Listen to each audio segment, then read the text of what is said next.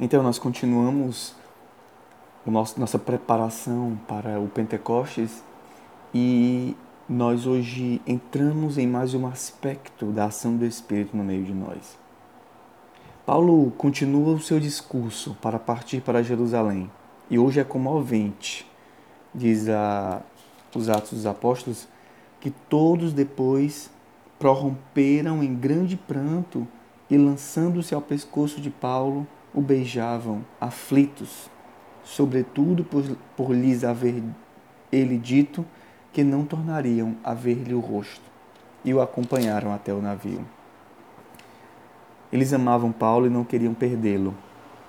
Jesus continua a interceder ao Pai pelos seus, que também tem um tom de partida.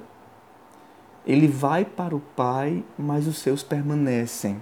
É o que nós vemos hoje no Evangelho, vimos ontem e continuamos vendo hoje.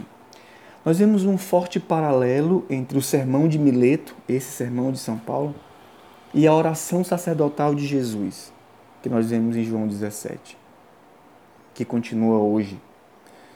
Paulo e Jesus parecem se confundir em um mesmo personagem. Daria até para dizermos, se nós omitíssemos os contextos e tudo mais, que são a mesma pessoa. Na verdade, nos dois discursos existem uma marca própria da ação do Espírito. Esses dois personagens, que podem se confundir, não se importam consigo mesmos, mas estão pensando no outro. Nesse caso, nos seus, naqueles que o Pai os confiou. São Paulo pede que cuidem do rebanho e Jesus pede ao Pai que guarde os seus do maligno, porque vão permanecer no mundo, mas não são do mundo. São Paulo pede aos pastores que cuidem da igreja de Deus, que o Senhor recebeu com tanto, que o Senhor resgatou pelo sangue do Filho na preparação para o Pentecostes, então, nós gostaríamos de avançar nessa consequência da ação do Espírito em nós. A configuração a Jesus, que é uma consequência, que é uma ação do Espírito em nós. Aquele que pede o Espírito Santo, pede de verdade, pede com confiança e com fé, como nós estamos feito, fazendo esses dias, acreditando que o Espírito virá, acreditando na potência do Espírito e permite a sua ação livremente, logo verá com a sua própria vida que a sua vida e a vida de Deus vão se tornando uma só.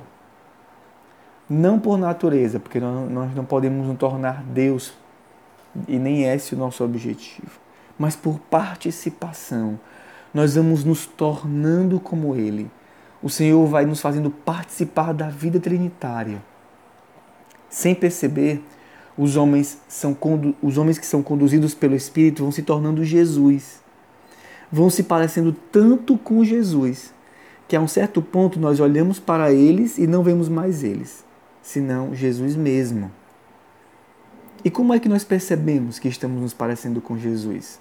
No zelo, uma das características é no zelo pelo rebanho do Pai, que ele adquiriu com o sangue do seu próprio filho. O filho deu a vida por aqueles que o pai ama.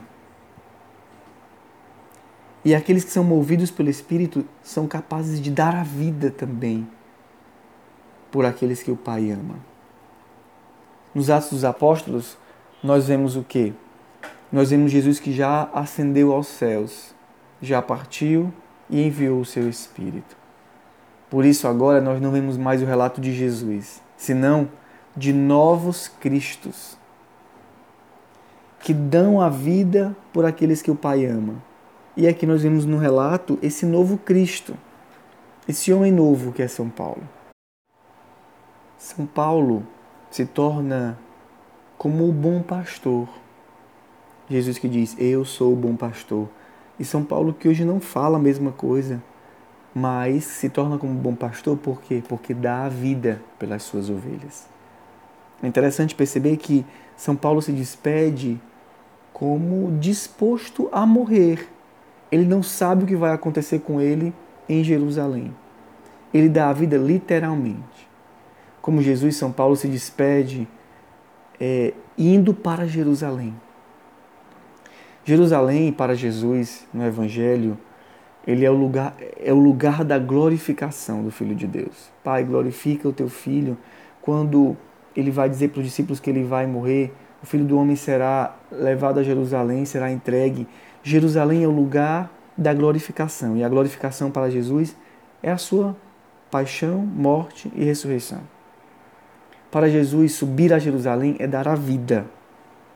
São Paulo, no mesmo modelo, vai a Jerusalém para dar a vida. E aí se configura o bom pastor. São Paulo passa três anos, diz aqui os Atos dos Apóstolos, na igreja de Éfeso.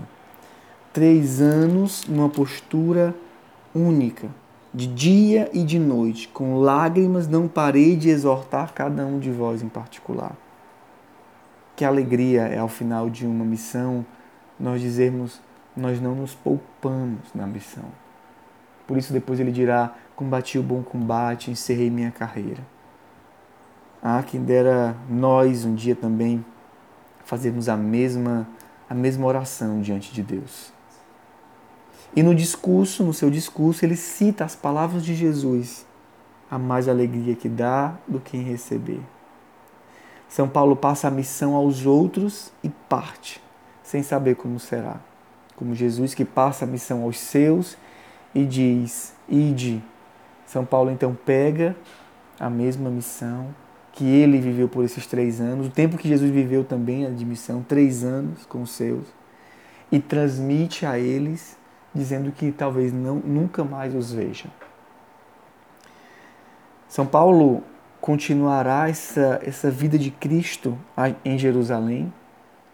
São Paulo chegará a Jerusalém e irá ainda mais distante do que Jesus chegou, continuando a missão, completando em si a missão de Jesus, se configurando a Ele e, e levando-o.